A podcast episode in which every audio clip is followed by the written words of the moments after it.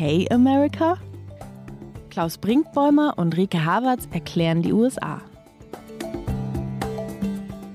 Hallo zu OK America, dem transatlantischen Podcast von Zeit Online und MDR aktuell. Ich bin Klaus Brinkbäumer, Programmdirektor des Mitteldeutschen Rundfunks in Leipzig.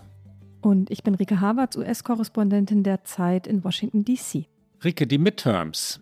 Ja, wir machen einen, einen Run-up. Ich klaue das Wort von der New York Times, die im Daily Podcast ja in den vergangenen Wochen immer mal wieder eine Folge speziell zu den Midterms gemacht hat. Ich glaube, ich habe sie auch mal im Get Out empfohlen.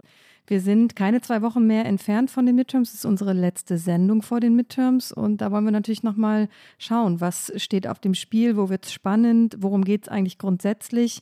Und natürlich geht es auch in der US-Politik immer um das größere Ganze, so auch bei dieser Wahl. Die Midterms finden statt in zwei Wochen am Dienstag, den 8. November.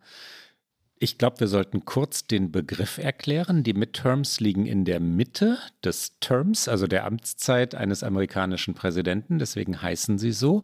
Nach zwei Jahren Amtszeit des Präsidenten oder hoffentlich auch irgendwann einmal der Präsidentin wird im Kongress gewählt. Das ist in der Regel eine Abstimmung über die ersten zwei Jahre, also über den ersten Teil der Amtszeit des, des amtierenden Präsidenten. Es ist aber natürlich auch eine ganz und gar andere Wahl, weil es um den Senat und das Repräsentantenhaus geht, Ricke.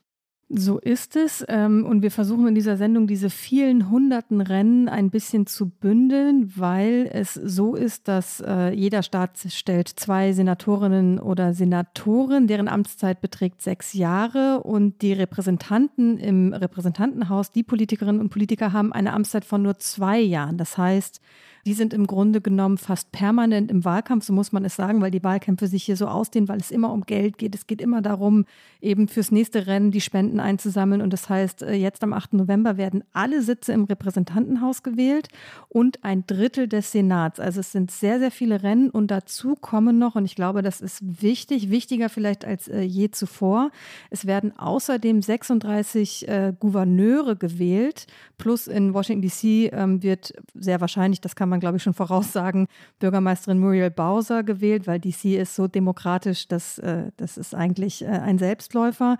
Es wird auch in drei Territorien noch gewählt, nur der Form halber muss man das auch dazu sagen. Und ich erwähne diese Gouverneursrennen deswegen so explizit, weil wir vor allen Dingen seit der Pandemie nochmal deutlich erlebt haben, wie wichtig Gouverneure im Land sind, wie wichtig sie eben für das Leben der Menschen ist. Ähm, wir haben in der Pandemie oft darüber gesprochen und auch in unserer vorangegangenen Sendung über Ron DeSantis zum Beispiel in Florida, wie der seine, seine Macht in Florida genutzt hat, um sich als Politiker zu inszenieren, aber auch eben seinen Bundesstaat total zu prägen, zum Beispiel in der Corona-Politik. Und ähm, da gibt es eben eben auch Wahlen und dann gibt es auch noch Wahlen auf ganz vielen unterschiedlichen Ebenen, zum Beispiel Secretary of States zum Beispiel. Und die sind uns auch fast allen mittlerweile ein Begriff, weil es äh, nach der Präsidentschaftswahl diesen berühmt gewordenen Anruf gab von dem damaligen noch Präsidenten Donald Trump bei Brad Raffensperger, der Secretary of State in Georgia ist und Trump ihn einfach äh, angeherrscht hat, er solle doch bitte die, ich weiß gar nicht, es waren glaube ich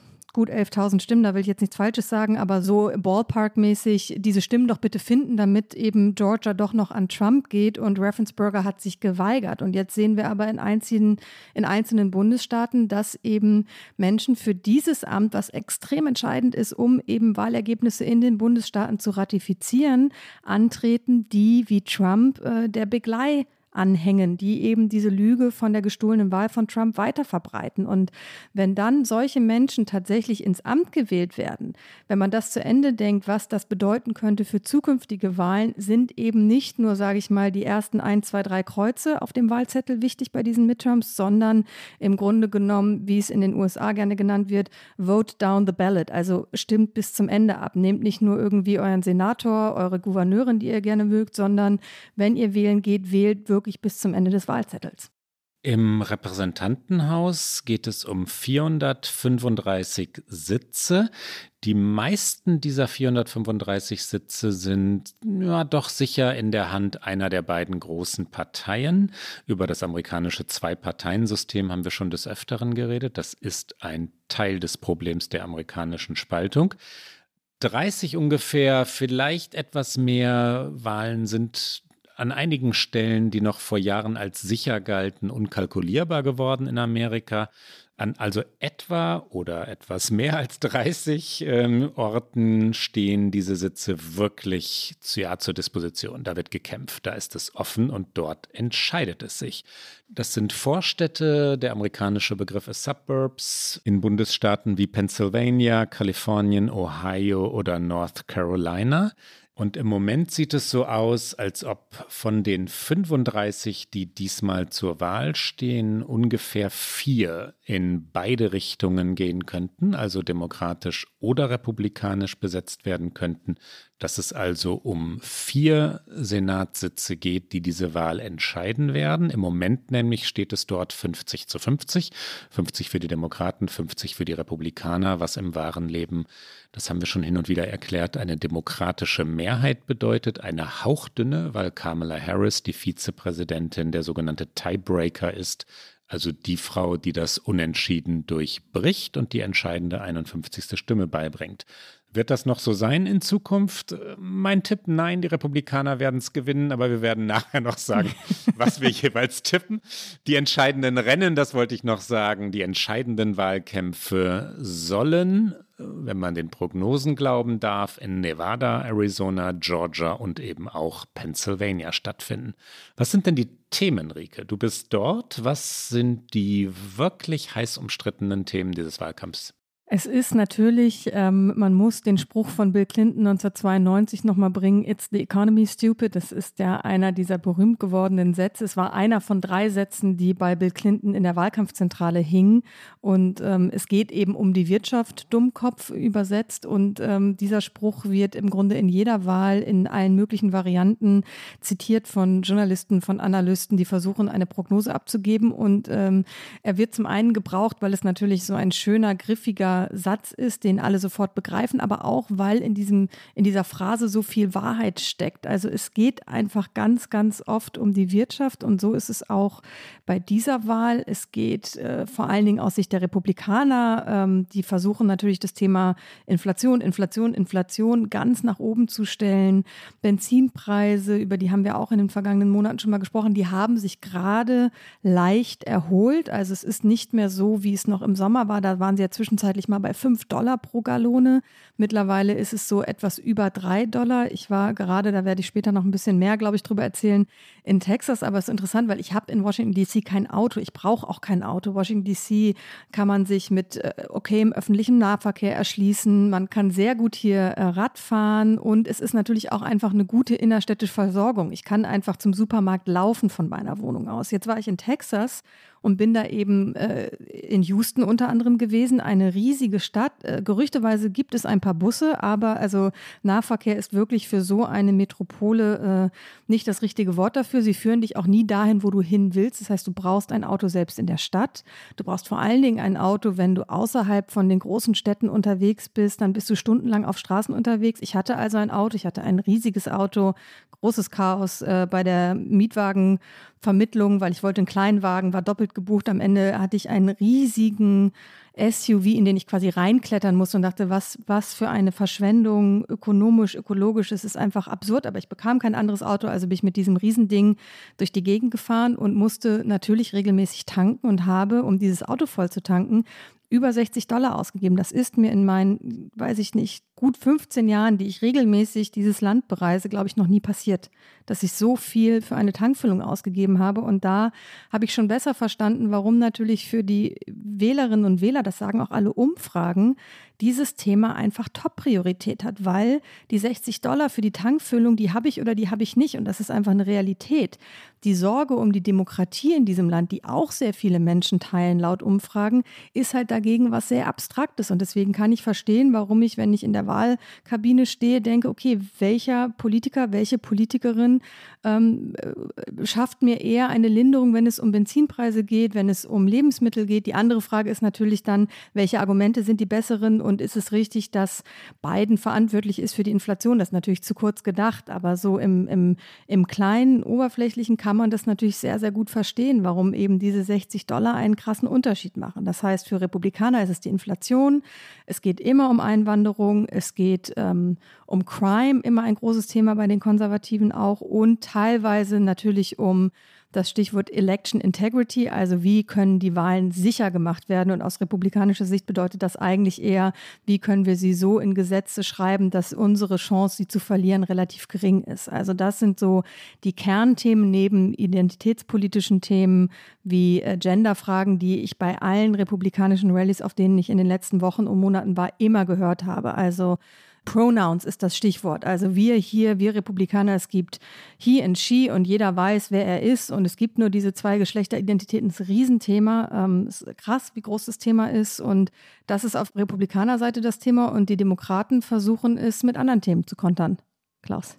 Die Demokraten hatten im Sommer gedacht und nach Umfragen auch zu Recht gedacht, dass sie die Entscheidung des Supreme Courts gegen das nationale Abtreibungsrecht zum zentralen Wahlkampfthema machen könnten und dass sie damit gewinnen würden, die Wahl wirklich noch zu ihren Gunsten kippen könnten, weil Amerikas Frauen so wütend auf den Supreme Court waren und zutiefst enttäuscht waren davon, dass ihnen die Wahlfreiheit genommen wurde durch das höchste Gericht.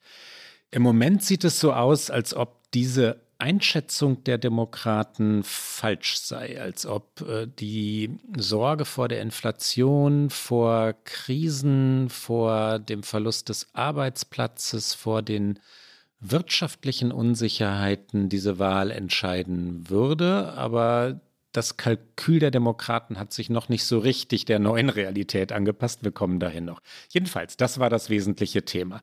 Die Wahlrechtsfrage oder die Sicherheit der Wahlen, aber anders, als du es gerade aus republikanischer Sicht beschrieben hast, ist natürlich ein großes Thema für die Demokraten aus demokratischer Sicht geht es um die Gefährdung der Demokratie, darum, dass die Republikaner die Wahl oder das Wahlrecht äh, so scharf beschneiden würden, dass sie es vielen Bürgern nehmen, dass republikanische Kandidaten und Kandidatinnen, wenn sie eine Wahl verlören, diese nicht mehr anerkennen würden in der Zukunft, dass also ein Putsch möglich sei, dass ein nächster Sturm auf das Kapitol Erfolg haben würde, dass Donald Trump, wenn er 2024 wieder anträte, ähm, eine Niederlage nicht akzeptierte und sich ins Weiße Haus ja, durchkämpfen würde. Diese, dieses ist ein zentrales Thema der Demokraten, also die Rechtmäßigkeit von Wahlen, die Stabilität der amerikanischen Demokratie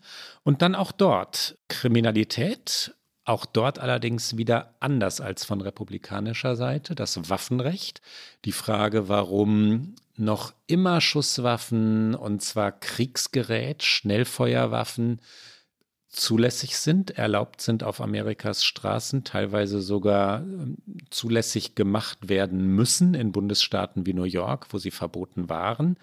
Ein großes Thema für die Demokraten, das bleibt auch so. Die Spritpreise schon auch, aber die genannten Themen sind größer. Das Klimathema ist groß bei Amerikas Jugend, bei der demokratischen Jugend sowieso. Es dominiert aber nicht die jetzt anstehenden Wahlen zu den beiden Kammern des Kongresses.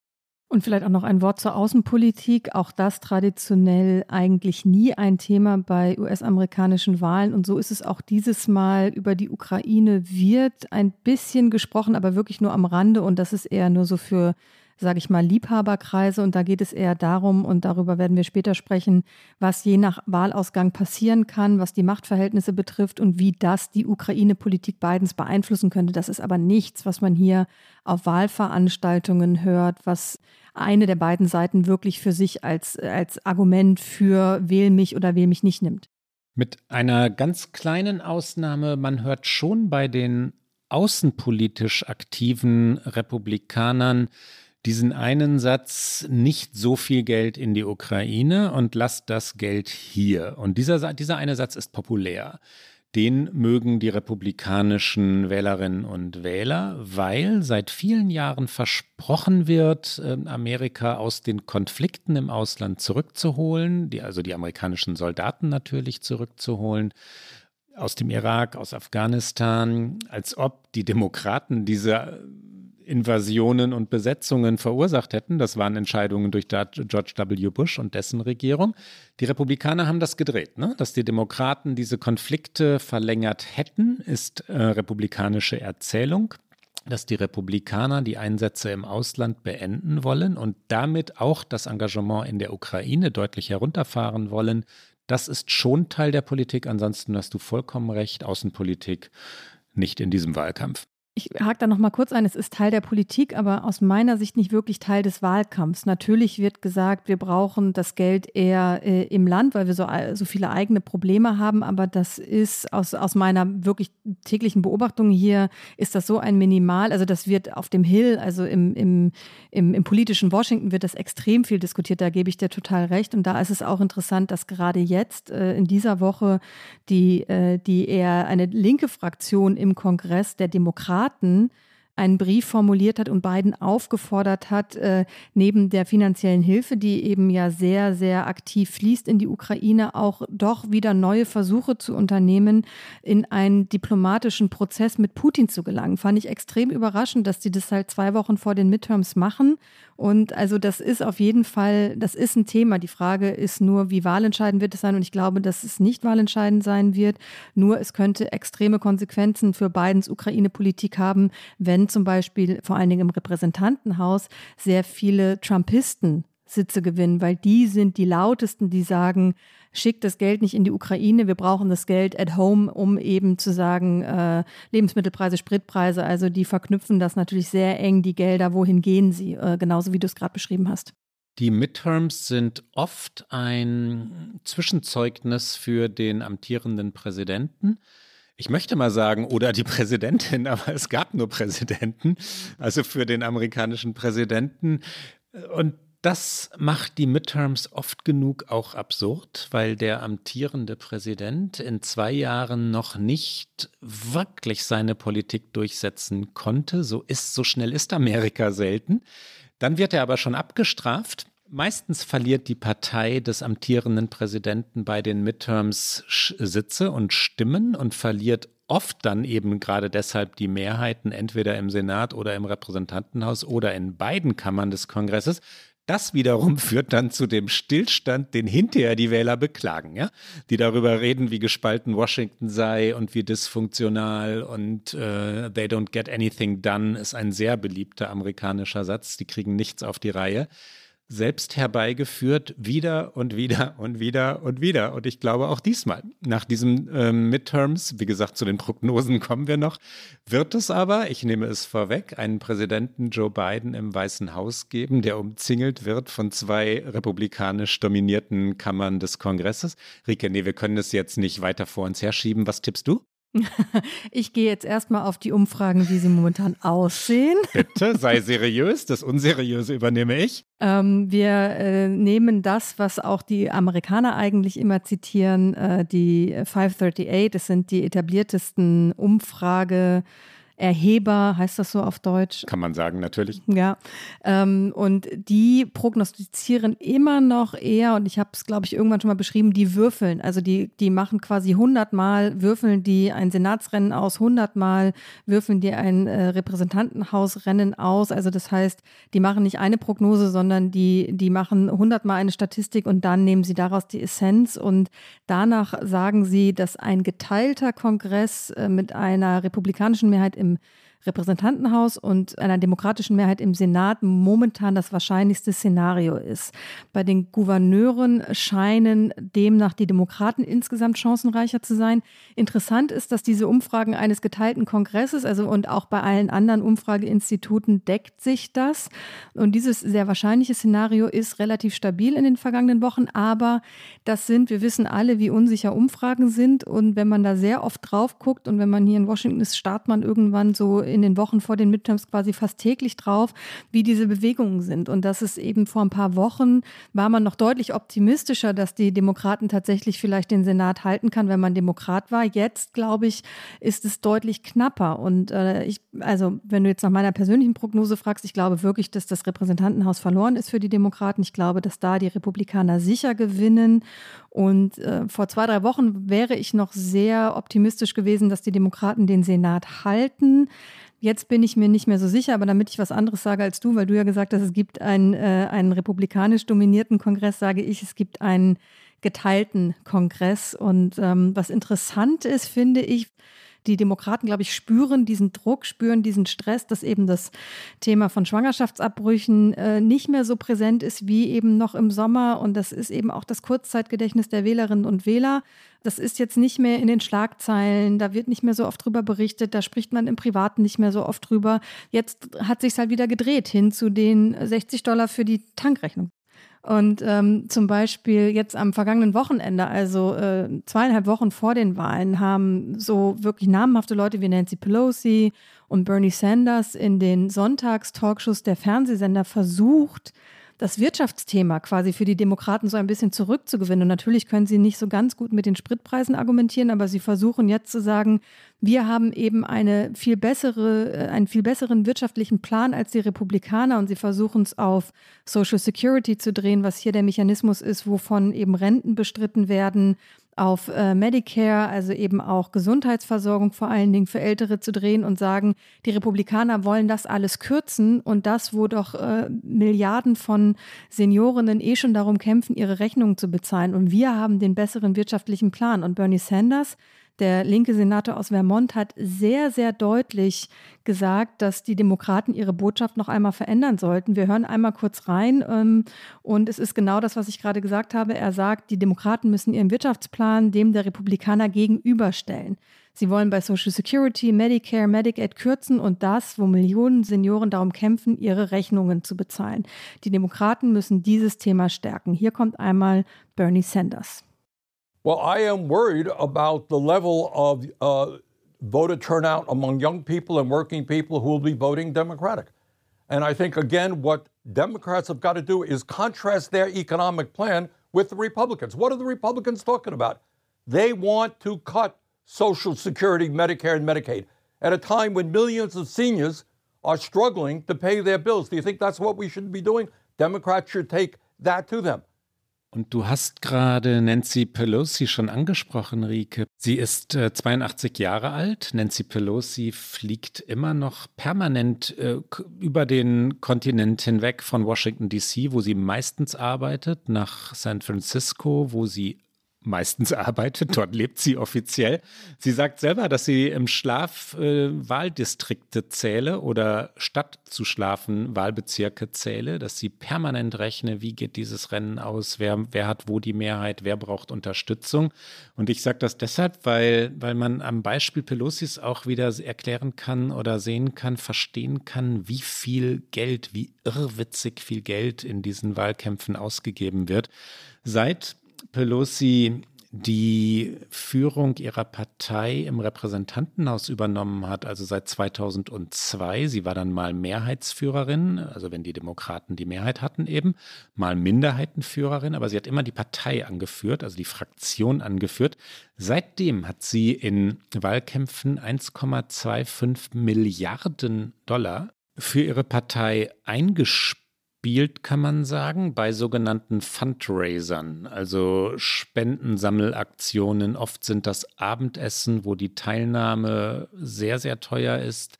Oft sind das Aufrufe zu spenden. 1,25 Milliarden Dollar eingenommen und dann wurden die logischerweise auch wieder ausgegeben. Allein in diesem Wahlkampf Im dritten Quartal dieses Jahres nämlich wurden 42,7 Millionen Dollar durch Pelosi eingesammelt und wieder reinvestiert. Sie hat in diesem gesamten, wie sagt man, Election Cycle. Ja, wahrscheinlich. Ja, mich darfst du danach natürlich nicht fragen. Ich verliere mein Deutsch gerade wieder. Doch, ich frage dich in dieser, in diesem Election Cycle, in dieser Legislatur, ja? Legislaturperiode vielleicht? In diesen zwei Jahren, seit Biden im Weißen Haus ist, also in diesen zwei Jahren, um die es geht, 276 äh, Millionen Dollar durch diese Aktionen, von denen ich gerade gesprochen habe, eingenommen. 400 Veranstaltungen gemacht, allein in diesem Monat, also in diesem Oktober, 20 Städte besucht. 82 Jahre alt und die Frau hat ein Amt in Washington, also sie ist verpflichtet, an Sitzungen teilzunehmen und dort zu sein. Sie kämpft, sie kämpft, sie kämpft, sie kämpft, wird sie gewinnen. Wir haben zwei unterschiedliche Tipps abgegeben. Wobei du hast auch gesagt, Repräsentantenhaus werden die Demokraten verlieren. Ne? Mhm. Und dann kommt es natürlich so ein bisschen, äh, das Szenario, was dann aus der Regierung Biden wird, ist dann ein bisschen ein ähnliches. Aber ja, ich glaube auf gar keinen Fall dran, dass die Demokraten beide Häuser halten. Das ist extrem unrealistisch. Ich möchte noch kurz erklären, warum mein Tipp so düster ausfällt. Ich vermute, dass die Demokraten von sehr, sehr vielen Wählern und Wählerinnen der Mitte, also auch jenen in den Vorstädten, den immer, also in Pennsylvania zum Beispiel, entscheidenden Suburbs Amerikas als zu weit links wahrgenommen werden, als übergriffig, als Partei, die ja zu modern im politisch korrekten Sinne zu modern verstanden wird, als die, die nicht mehr wirklich mit den Sorgen des äh, bodenständigen Amerikas vertraut sei. Vieles davon ist die Erzählung der Republikaner, aber vieles davon hat auch verfangen. Die Demokraten sind die Partei der Gendersprache, sie sind die Partei die Black Lives Matter groß gemacht hat. Und nicht allen in diesen Vororten Amerikas gefällt das. Vielen ist das zu weit links. Ich glaube, sie hätten damit durchkommen können, wenn es nicht die von dir schon erklärten wirtschaftlichen Sorgen gäbe, die Inflation. Ja? Dann wären die Demokraten anders gesehen worden als vielseitige Partei, als eine, die modern ist, als eine, die auch wirklich verdient hat, auf längere Zeit zu regieren, weil Donald Trump und die Seinen nun wirklich abgestraft werden müssen. Aber die wirtschaftliche Lage ist so nicht. Ich glaube auch, dass die Demokraten inzwischen als Verursacher der Inflation gesehen werden. Auch das ist Teil der republikanischen Erzählung, dass die großen Gesetzespakete der letzten zwei Jahre, die sie ja durchbekommen haben, ne? Corona-Gesetze, Klimagesetze, Infrastrukturgesetze, politische Erfolge, dass die nun aber als Verursacher oder als Ursache, ist das richtige Wort, der Inflation gesehen werden. Big Government Spending ist der amerikanische Begriff. Die Regierung habe zu viel Geld ausgegeben und durch diese enormen Ausgaben die Inflation erst in Gang gebracht. Wirtschaftswissenschaftler bestreiten das, jedenfalls in dieser Eindeutigkeit. Sie sagen, das sei viel, viel, viel, viel diffiziler und es gehe nun wahrlich auch um den Krieg in der Ukraine und den Weltmarkt, um Rohstoffe und allerlei Dinge, die weit außerhalb des Einflusses des Weißen Hauses seien. Aber Wahlkampferzählungen sind nicht so komplex. Die Demokraten werden schuldig gesprochen für den Zustand des Landes, auch wenn Biden erst seit zwei Jahren regiert. Und deswegen mein Tipp. Ich glaube, sie werden dafür richtig scharf abgestraft werden. Die Republikaner sind natürlich auch extrem gut darin, diese einfachen Erzählungen ja. aufzumachen. Also es ist schon auch die beeindruckend. Das, ja. das, ist wirklich, das können sie auch besser als die Demokraten ähm, aus meiner Sicht.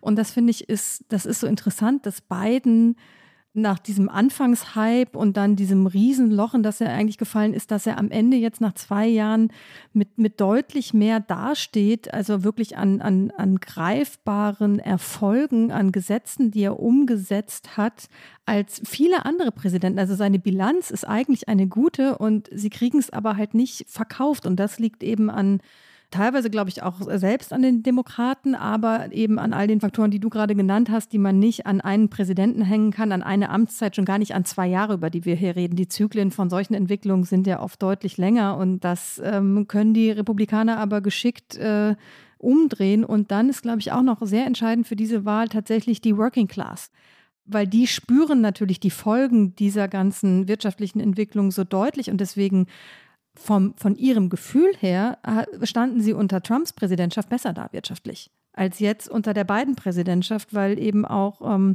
vieles von dem, äh, was, was angekündigt wurde oder auch umgesetzt wurde, noch gar nicht, noch gar nicht ankommt. Und zum Beispiel in Texas ist der Mindestlohn immer noch bei 7 Dollar und ein paar Fummel liegen, ich glaube 7,25 Dollar.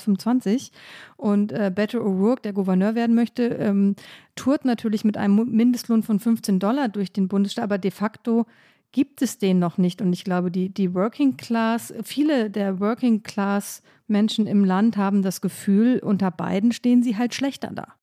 Zwei Sachen kommen aus meiner Sicht noch dazu. Zum einen Biden selbst, der halt leider wirklich ein alter Mann ist und einen schwachen Wahlkampf macht bin ein bisschen froh, dass du immer äh, Biden als alten Mann einführst in diesem Podcast und ich es nicht mache. Ja, und es stimmt aber ja leider. Wenn man ihn sich anschaut, äh, dann kann man auch die Republikaner verstehen, die all diese Videoausschnitte zu, zu Werbespots äh, verwursten und, und ausnutzen und sich darüber lustig machen, wie langsam Joe Biden geht. Es ist aber eben auch wahr, ne? dass er sehr leise spricht. Ähm, stotternd spricht, äh, immer vom Teleprompter abliest, sehr wenig spontan ist, sehr wackelig auf den Beinen ist. Der Eindruck ist ja nicht falsch. Und dann noch etwas, die Demokraten, das hatten wir schon einmal grundsätzlich erklärt, ich will da jetzt nur ein, zwei Sätze dazu sagen, haben sich wirklich verkalkuliert mit der Working Class, die du gerade schon angesprochen hast, aber auch mit den Einwanderern. Dass die hispanischen Einwanderer und auch die aus vielen asiatischen Staaten ganz treu demokratisch wählen würden, hatten sie immer erwartet, ja, weil sie die Partei der Immigration seien oder sind. Nein, sie sind es. Die Partei der Toleranz auch. Das ist aber nicht so einfach. Viele der Migranten sind ja durchaus irritiert von der ähm, identitätspolitischen Haltung mancher Demokraten, das ist äh, vielen Migranten zu liberal, ja, dass die Großstadtpolitik, also die New Yorker Politik oder die von Los Angeles oder San Francisco, was Gender-Themen und, und andere betrifft, die relevant sind, äh, dass die aber viele Migranten in Florida nicht interessiert, haben die Demokraten so scharf nicht erwartet, dass die Migranten und die Arbeiter und Arbeiterinnen sich so den Republikanern zuwenden würden, hätte vor sechs oder acht Jahren kaum jemand gedacht. Und das ist ein richtig grundsätzliches Problem für die Demokratische Partei der USA. Und da knüpfe ich doch direkt an und dann springen wir doch mal in so ein paar interessante ähm, Rennen und Bundesstaaten. Wir haben es ein bisschen anders eigentlich strukturiert, aber ich springe jetzt einfach mal nach Texas, weil das so gut anknüpft in das, was du gerade gesagt hast, weil da sieht man, wie sich dieser Latino-Vote ähm, gerade verändert im Land und dass es eben nicht mehr dieser, ähm, ich habe mit einem äh, Konservativen in Texas gesprochen, der gesagt hat, die, die Demokraten haben uns immer für selbstverständlich genommen und die Republikaner haben uns übersehen. Und äh, beides ändert sich gerade. Also die Demokraten können den Latino-Vote nicht mehr für selbstverständlich nehmen und die Republikaner haben erkannt, dass da eine Zielgruppe für sie liegt. Und es gibt in äh, Texas eine Abgeordnete, Maria Flores. Sie ist die erste republikanische Latina, geboren in Mexiko noch, die in den Kongress gewählt wurde, ins Repräsentantenhaus in einer Special Election in diesem Jahr. Sie tritt also jetzt am 8. November wieder an. Es ist ein Bezirk im Süden Texas und der ist eigentlich stabil und verlässlich demokratisch geworden. Und Maya Flores ist Republikanerin und sie hat ihn gewonnen. Und neben Flores gibt es noch zwei weitere Latino-Frauen, Monica de la Cruz und Cassie Garcia. Beide kandidieren auch fürs Repräsentantenhaus. Beide kommen aus dem Süden Texas, also aus auch äh, Wahlbezirken, die an die Grenze ranreichen. Und ich habe sie alle drei in Texas erlebt. Und ähm, es ist interessant, sie reden davon, ähm, dass Values für sie entscheidend sind, also Werte. Und diese Werte finden sie, und du hast es gerade schon gesagt, dass eben die Demokratische Partei sich in eine progressive Richtung entwickelt hat, die für viele Hispanics so nicht mehr mitzutragen ist. Und die haben gesagt, unsere Values sind wichtig und das ist Familie, das ist Glaube, das ist Freiheit und da fühlen sie sich eher bei den Republikanern aufgehoben. Und äh, das Thema Einwanderung drehen sie ganz interessant, weil alle drei sprechen darüber. Zwei von den dreien sind ähm, verheiratet mit Border Patrol Agents, also mit, äh, mit Grenzbeamten und ähm, sie drehen dieses Thema in zweierlei Richtung. Sie sagen, die Demokraten Demokraten behandeln Law Enforcement, also Polizei und äh, Grenzkontrolle schlecht. Also sie behandeln diese Art von Arbeit schlecht. Sie schätzen das nicht wert. Das ist so eine Umkehrung von Black Lives Matter, Defund the Police. Das heißt, sie sagen, wir wollen mehr Respekt für die Arbeit dieser Menschen. Und ähm, sie sagen, wir wollen Einwanderung, wir wollen, dass es Leute gibt, die, die Chancen haben, die wir hier hatten, aber wir wollen Legal Immigration. Das ist das, was Sie sagen. Wir wollen Legal Immigration und wir wollen aber nicht die illegale Einwanderung. Und mit der beiden Politik würde genau das aber äh, befördert werden. Und ähm, insofern machen Sie dieses Thema geschickt zu Ihrem eigenen. Und es ist extrem interessant. Eine aktuelle Washington Post äh, zeigt, dass die Demokraten immer noch einen Vorsprung haben bei Wählern, die sich als hispanisch bezeichnen, etwa 27 Prozent. Aber das ist deutlich weniger als fast 40 Punkte Vorsprung Erfahrung, die sie noch hatten, als 2018 mal danach gefragt wurde. Und ein letzter Punkt dazu noch ist, glaube ich, dass, ähm, und das ist, machen auch viele Medien natürlich falsch, dass es immer um den Latino-Vote geht, sondern äh, und das als eine sehr homogene Gruppe wahrgenommen wird. Aber natürlich ist diese Gruppe extrem divers. Die kommen aus unterschiedlichsten Ländern, haben unterschiedlichste Hintergründe. Es ist die am schnellsten wachsende Bevölkerungsgruppe in den USA und sie wird sich weiter diversifizieren. Das heißt, man kann nicht mehr sagen, es gibt den einen Latino-Vote, sondern es gibt sehr viele unterschiedliche Menschen, die sich eben als hispanisch bezeichnen, die aus unterschiedlichen Gründen unterschiedliche Menschen, Kandidaten, Parteien wählen. Und das wird die Wahlen extrem verändern in den kommenden Jahren. Rike, du hast den äh, Kandidaten Beto O'Rourke, der Gouverneur werden will, schon angesprochen. Ich bin ja mal mit dem Bus gefahren, das habe ich dir erzählt, durch New Hampshire, als er noch Präsident werden wollte. Er schraubt seine Ambitionen also schon mal herunter. Bin sehr gespannt, ob er denn diesmal ins Ziel kommt. Wie war denn der Wahlkampf dort und was hast du erlebt? Ja, ganz anders als der von den drei äh, Latino-Frauen, den ich gerade äh, so ein bisschen beschrieben habe. Also die Themen sind einfach andere und ähm, ich habe äh, Beto, äh, wie ihn alle nur nennen und auf den Wahlkampfschildern steht auch nur Beto for Texas, also da steht nie sein Nachname. Ich habe ihn erlebt in Houston auf einer Wahlkampfveranstaltung und das war auch relativ äh, äh, kleine Runde. Und wer dort war, war Lin-Manuel Miranda, den in den USA, glaube ich, alle kennen, in Deutschland vielleicht jetzt auch ein paar mehr, weil er ist der Kopf hinter dem Musical Hamilton, was ja, glaube ich, wenn ich das richtig verfolgt habe, mittlerweile in Hamburg auch läuft, auf Deutsch. Ja, und man könnte es als Get Out empfehlen, wenn man es denn gesehen hätte. Ich habe es noch nicht gesehen. Es soll aber gut sein. Ich hatte ja gedacht, diesen, diesen Rap, die amerikanischen Verse, kann man unmöglich ins Deutsche übertragen. Aber ich zitiere jetzt nur Rezensionen und äh, die Meinung eines Freundes, der schon drin war. Angeblich ist gut. Das habe ich auch gehört. Ich schiebe einfach ein. Auf jeden Fall kann man sich das Original am Broadway extrem gut angucken. Äh, das, das, ist, ist äh, ein gutes Get Out an dieser Stelle. Und auf jeden Fall ist der wirklich, der ist ein Superstar. Ich hatte ihn mittags schon erlebt an einer Uni in, in Houston, wo er mit, mit jungen Studentinnen und Studenten tatsächlich eine Wahlkampfveranstaltung gemacht hat. Wirklich auch kleine Runde. Und ich meine, der Mann muss das nicht machen, aber da sieht man, dass die Demokraten natürlich auch immer versuchen, über solche Personen zu mobilisieren und die Leute zu bewegen, wählen zu gehen. Junge Wählerinnen, extrem wichtige Gruppe für die Demokraten. Naja, und abends war er dann eben mit Bette unterwegs und ich spiele einfach nur einen kleinen O-Ton ein, um einfach die Stimmung ein bisschen einschätzen zu können. Ähm, äh, Miranda wurde auf die Bühne geholt, ähm, angekündigt und dann flippten natürlich alle aus und das, was er als allererstes sagte, war, ich weiß, warum ihr hier seid. Ihr seid hier, weil ihr daran glaubt, dass Frauen selbst entscheiden sollten, was mit ihrem eigenen Körper passiert. Also daran sieht man deutlich, dass der Wahlkampf dort, als ich da war, sich noch extrem um die Themen drehte, die wir eben schon besprochen haben. Also damit ist äh, Miranda eingestiegen in seinen Auftritt. Hier kommt er einmal in Houston, Texas.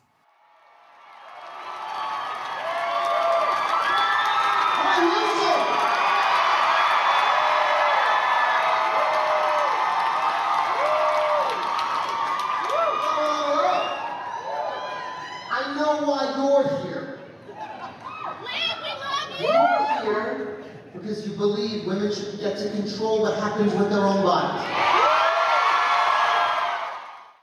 Wir können unmöglich alle Wahlkämpfe beschreiben, weil es durchs ganze Land rauf und runter geht. Du hast schon gesprochen von den diversen Trump-Jüngern, die antreten, Rike. Es sind einige, die die Lüge vom Wahlbetrug zu ihrem zentralen Wahlprogramm gemacht haben oder aber alternativ dies zum zentralen Wahlprogramm gemacht haben. Ich bin einfach nur an der Seite Donald Trumps und ansonsten gar nicht viel zu sagen haben. Gehen wir doch mal durch, ein paar Orte durch. In Pennsylvania könnte das entscheidende Rennen für den Senat stattfinden. Dort tritt John Fetterman für die Demokraten an. John Fetterman hatte einen Schlaganfall. Man sieht es ihm noch an, man hört es ihm noch an. Er führt dennoch in diesem Wahlkampf. Die Besonderheit liegt auch darin, dass er gegen Dr. Oz antritt. Ich muss schon lachen, wenn ich, wenn ich sage, Dr. Oz ist eine amerikanische Berühmtheit. Er ist ein Election Denier, also einer jener Menschen, die sagen, Donald Trump sei der rechtmäßige Präsident. Dr. Oz hat sehr eigenwillige Thesen in Sachen Corona vertreten. Er ist gerade deswegen populär geworden. Ein seriöser Politiker, Nein, der Wahlkampf ist knapp. John Fetterman führt, aber im Moment kann man sich noch nicht sicher sein, dass Fetterman wirklich gewinnen wird. Es geht auch dort, wie so oft in Amerika, durchaus um Macho-Themen, also um Stärke in der Politik. Dieses Macho-Thema ist noch größer geworden seit Donald Trump, seit also auch Frauenfeindlichkeit zurückgekehrt ist in die amerikanische Politik. Fetterman gegen Oz also. Georgia Rike.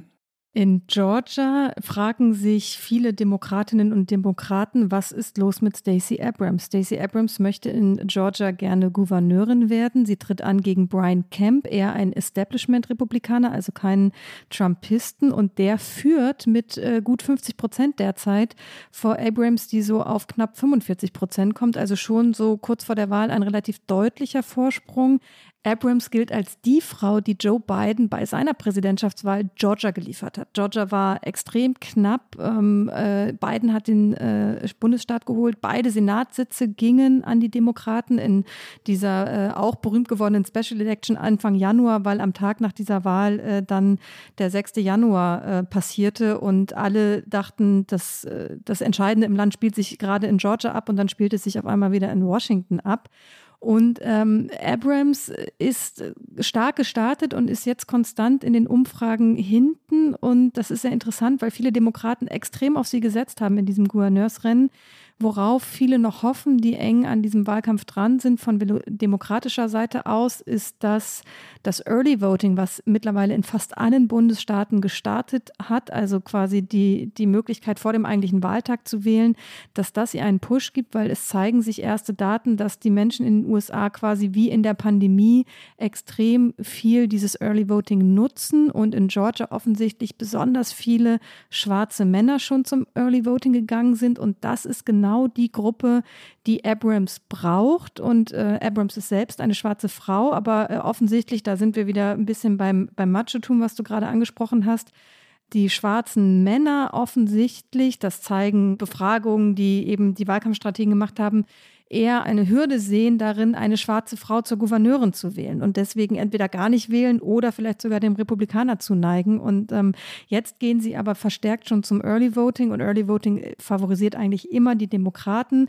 Also Abrams hofft noch auf einen so Last-Minute-Push und ähm, es wird sehr interessant sein, weil sie als eine so prägende Figur der Demokratischen Partei im Land gesehen wird. Wenn sie verlieren würde, ähm, wäre es interessant zu sehen, was das mit ihrer Karriere macht.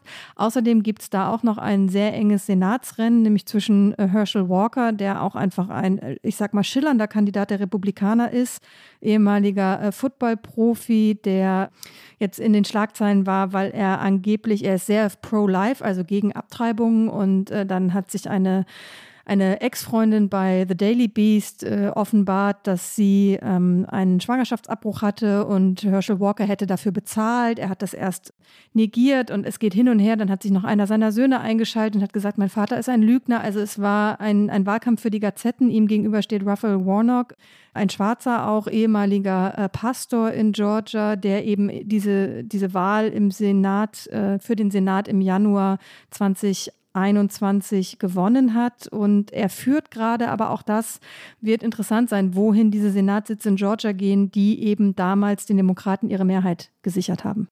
In Ohio tritt J.D. Vance, ein Autor, Autor ist vielleicht die Berufsbezeichnung oder ehemaliger Autor, gegen, für die Republikaner übrigens, gegen den Demokraten Tim Ryan an. Tim Ryan gilt einigen als Hoffnungsträger, also einigen in der Demokratischen Partei, weil er einen sehr arbeiternahen, sehr bodenständigen Wahlkampf führt und damit schon jetzt, was die Umfragen angeht und Spendeneinnahmen angeht, erfolgreich ist. Äh, Ryan ist Außenseiter. Zuletzt hat Ohio Trump gewählt, neigte also den Republikanern zu, aber Ryan schlägt sich, wie schon gesagt, gut. Ähm, JD Vance wiederum gilt als Kandidat, der ganz stark auf Trump-Linie ist, der ein Isolationist ist, also Amerika in der Außenpolitik aus allen politischen Konflikten heraushalten will. Man könnte das auch naiv finden und wenn man sich mal überlegt, wie die außenpolitische Welt aus, aus nordamerikanischer Sicht in Zukunft sein wird, also wie die Probleme in Teheran oder Peking oder Moskau gewiss nicht kleiner werden, dann fürchtet man sich ein wenig vor der Naivität von möglichen Senatoren wie JD Vance. Ricke. Vielleicht noch ein kurzer Blick, aber wirklich nur ein kurzer nach Arizona, weil wir hatten darüber auch schon mal gesprochen. Es ist nur deswegen interessant, weil in Arizona wahrscheinlich tatsächlich die meisten Election Denier sich versammeln, angeführt von Carrie Lake, die gerne Gouverneurin werden möchte, die ähm, äh, in einem Washington Post Porträt über sie stand neulich, dass Menschen sie als äh, Donald Trump in High Heels bezeichnet haben, aber äh, in der in Wahrheit sei sie eigentlich Donald Trump mit einem guten äh, äh, Mediencoaching und sie sei sehr eloquent und, und, und sehr gut in dem, was sie macht, weil sie selbst 20 Jahre Journalistin war. Wir hatten sie schon einmal etwas näher vorgestellt. Ähm, das Interessante an Carrie Lake ist, dass wo immer sie auftritt, hat sie ein Mikrofon an ihren äh, Kleidungsstücken dass immer alle hören, was sie sagt. Und ihr Mann, äh, Jeff Halperin, der äh, Produzent ist, filmt immer alles, was sie tut. Also während sie im Wahlkampf ist, machen sie Fernsehen das ist schon sehr interessant, wie sie das eben nutzt und umdreht und ihre journalistische Erfahrung in diesen Wahlkampf mit einbringt. Dann ist im Senat noch ein Blake Masters äh, als Kandidat angetreten für die Republikaner, unterstützt von äh, Peter Thiel mit sehr viel Geld. Ähm, und da ist eben einer dieser sehr interessanten äh, Kandidaten äh, für den Secretary of State, über den wir eingangs gesprochen haben. Mark Fincham möchte da für die Republikaner zukünftig Secretary of State werden und der ist auch ein Hardcore-Election Denier und wenn er gewinnen sollte, wäre er eben für Arizona und Arizona ist ein Purple State mittlerweile, wie die Amerikaner sagen, also ein Bundesstaat, der in beide Richtungen gehen kann bei einer Präsidentschaftskandidatur. Dann wäre er derjenige, äh, der ähm, Wahlergebnisse zertifiziert. Und Arizona war auch einer dieser Staaten 2020, wo die Republikaner, ich glaube, zwei oder dreimal haben nachzählen lassen, weil es so knapp war, aber es konnte nicht nach, also es gab einfach keinen Betrug, äh, den, den die Republikaner Republikaner so gerne gesehen hätten, weil sie haben so oft nachzählen lassen. Aber dann wäre eben ein Mark Fincham an der entscheidenden Stelle, um zum Beispiel zu sagen, nein, dieses Wahlergebnis ratifiziere ich nicht, weil ich habe Zweifel daran. Und ähm, das sind eben extrem bedenkliche Entwicklungen, wenn man äh, an die Grundfeste dieses politischen Systems geht. Und in Arizona ballen sich eben diese Menschen, die glaube ich, fast alles dazu tun würden, um eine Wahl äh, zu ihren Gunsten zu beeinflussen. Ganz kurz noch zu meinen zwei heiß und innig geliebten letzten Heimaten. Gibt es den Plural Heimate? In Amerika darf man das sagen, weil das Land so groß ist, oder? Ja, ich würde sagen ja. In New Hampshire tritt die Senatorin, die amtierende Senatorin Maggie Hassan gegen Don Bolduc an und der ist auch wieder ein Election Denier und da gab es einen wirklich hinreißenden Satz in der New York Times von dem konservativen Kollegen Brad Stevens äh, geschrieben, nämlich Bolduc hat zunächst also geleugnet, dass Biden der Wahlsieger sei, dann hat er geleugnet, das jemals geleugnet zu haben und dann wiederum hat er geleugnet, geleugnet zu haben, dass er geleugnet habe. Der Satz im Original heißt, Bolduc isn't just an election denier or even an election denier denier in that he retracted his denialism after he won the primary. It's that he subsequently denied that he denied being a denier, which means he should be denied the election. Und Say that five times fast. Wie, wie schön ist das, ne? In New York gibt es eine überraschende Prognose, nämlich, dass es knapp wird. Es geht um New York State, also den Bundesstaat New York, der natürlich natürlich demokratisch war in den letzten Wahlen und wieder demokratisch und wieder demokratisch. Und jetzt wird es knapp. Es gibt einen republikanischen Kandidaten, Lee Zeldin, der erstaunlich gut im Rennen ist gegen die amtierende Gouverneurin Kathy Hochul Chancen hat. Ähm, ich glaube, er wird verlieren, die, die Amtsinhaberin wird gewinnen, aber es ist haarscharf im Moment und man kann sagen, dass es deshalb haarscharf ist, weil es New York nicht gut geht. Ja, die Steuern sind hoch, die Preise sind hoch. Es gibt jede Menge Infrastrukturprobleme, Bildung, Bildungsprobleme. Also die Schulen sind im schlechten Zustand, will ich mit diesem schrecklichen Wort sagen. Wohnungen sind unbezahlbar, Obdachlosigkeit ist ein riesiges Thema in New York City, im Bundesstaat auch, aber vor allem in New York City. Und Drogenkriminalität sind zurück, Drogen und Kriminalität sind zurück. Ich bin gespannt, wie es ausgeht. Dann lass uns doch zum Abschluss noch einmal gucken auf die Zeit nach der Wahl. Wir haben eingangs schon äh, beschrieben, was alles davon abhängen könnte. Stichwort Ukraine-Politik von beiden. Aber wenn wir jetzt mal das Szenario nehmen, dass es tatsächlich, und wenn es nur zu einem geteilten Kongress kommt, also selbst wenn die Demokraten eine Kammer halten, zum Beispiel den Senat, bedeutet das trotzdem effektiv natürlich einen Stillstand, weil äh, dann wird im Kongress nichts mehr passieren, weil sich beide Parteien gegenseitig mit allem Möglichen blockieren. Das Repräsentantenhaus ist ja der Teil des Kongresses, der eben die Gesetze einbringen kann und, ähm, und, und, und vorschlägt. Und dann gehen sie traditionell in den Senat, der darüber abstimmen muss. Und es wird kein republikanisch eingebrachtes Gesetz aus dem Repräsentantenhaus dann wirklich eine Chance haben, wenn es noch demokratische Mehrheiten im Senat gibt. Umgekehrt, ähm, also sie werden sich einfach gegenseitig blockieren. Biden kann dann auch nicht viel tun. Und Bidens Agenda, die er natürlich gerne noch fortsetzen möchte, braucht eben auch Mehrheiten in beiden Häusern. Und er ist ja immer angetreten als derjenige, der eben die, die Kompromisse findet. Er hat es in minimalstem Umfang geschafft mit äh, teilweise Infrastrukturgesetzen, aber oft ging es darum, überhaupt nur Kompromisse zu finden innerhalb seiner eigenen Partei. Das heißt, jegliches Szenario, ob jetzt beide Kammern äh, an die Republikaner gehen oder nur eine, bedeutet eine ziemliche Handlungsunfähigkeit. Ich glaube, dass es noch düsterer kommen könnte. Ich bin heute der, der für die dunklen Prognosen zuständig ist. In der Aufteilung der beiden Kammern des Kongresses, das ist im wahren Leben etwas komplexer, aber wenn man es versimplifizieren möchte, kann man sagen, dass der Senat für Gesetzgebung zuständig ist und der und das Repräsentantenhaus eher für die Kontrolle. Wie gesagt, es ist raffinierter, aber so grob, ja, grob gesagt. Und wenn dann also das Repräsentantenhaus republikanisch wird, und davon gehen wir ja beide aus, dann kann man durchaus folgern, was da passieren wird. Ja, da kommen sehr unseriöse Figuren hinein, da kommen Trump-Jünger herein oder hinein, da kommen Menschen hinein, die Rache geschworen haben für die beiden Amtsenthebungsverfahren gegen Donald Trump und einige von denen haben angekündigt, dass sie Amtsenthebungsverfahren gegen Joe Biden starten werden. Man weiß nicht warum, es gibt nicht wirklich einen konkreten justiziablen, mutmaßlich justiziablen Vorwurf gegen Joe Biden. Den muss es aber auch nicht geben. Ja, wenn sich die politische Mehrheit formt und wenn die Republikaner sagen, ihr habt das mit uns gemacht, also machen wir das mit euch, wir sind jetzt die Stärkeren, dann wird es amerikanische Schlammschlachten geben, also noch mehr als den Stillstand, den ich wie du, Rike, auch vorhersage. Es werden keine schönen zwei Jahre. Es wird möglicherweise in zwei Jahren dann auch wieder korrigiert werden. Es kann korrigiert werden. Es sind Zwischenwahlen, die nächsten Präsidentschaftswahlen, die dann ja auch wieder mit Kongresswahlen zusammenfallen, sind die wichtigeren. Wer kommt 2024 ins Weiße Haus, das ist wichtiger. Und wie gesagt, dann werden die beiden Kammern auch wieder neu gewählt. Aber es sind wichtige zwei Jahre, die vor uns liegen.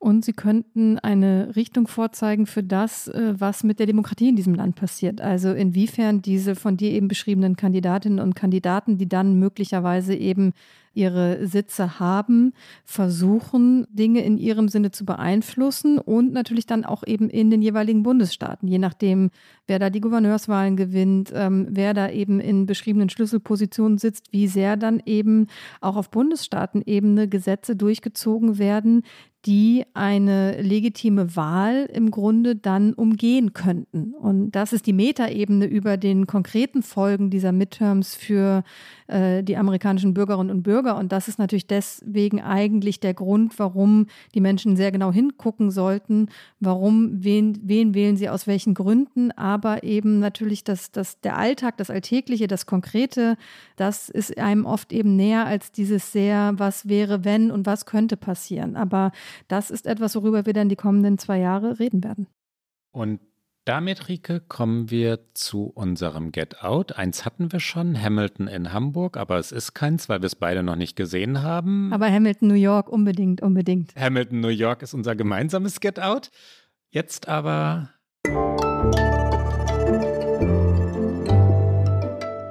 Get Out.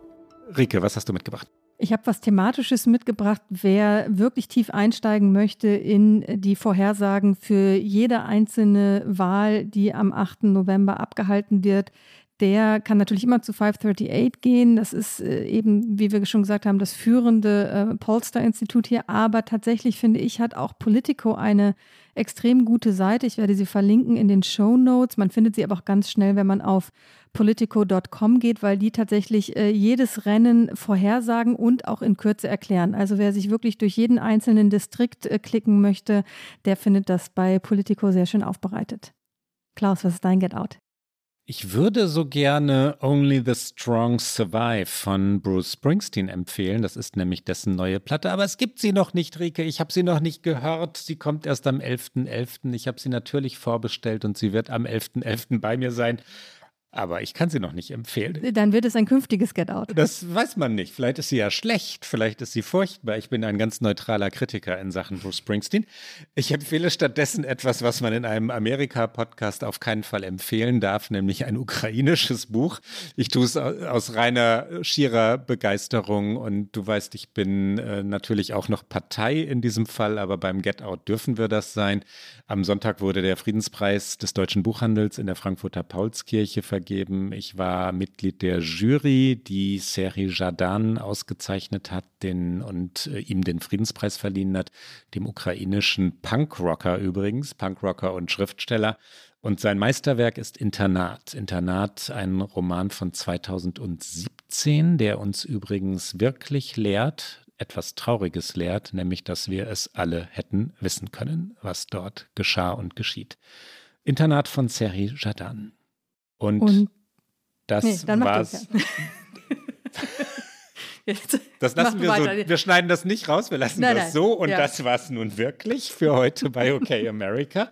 Sie hören uns alle zwei Wochen immer donnerstags auf Zeit Online, mdr.de, in der ARD-Audiothek und auf allen guten Podcast-Kanälen.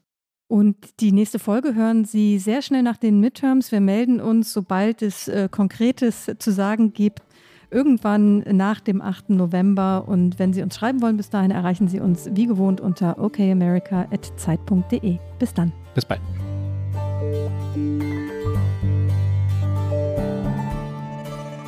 Okay America ist ein Podcast von Zeit Online und MDR aktuell. Produziert von Pool Artists.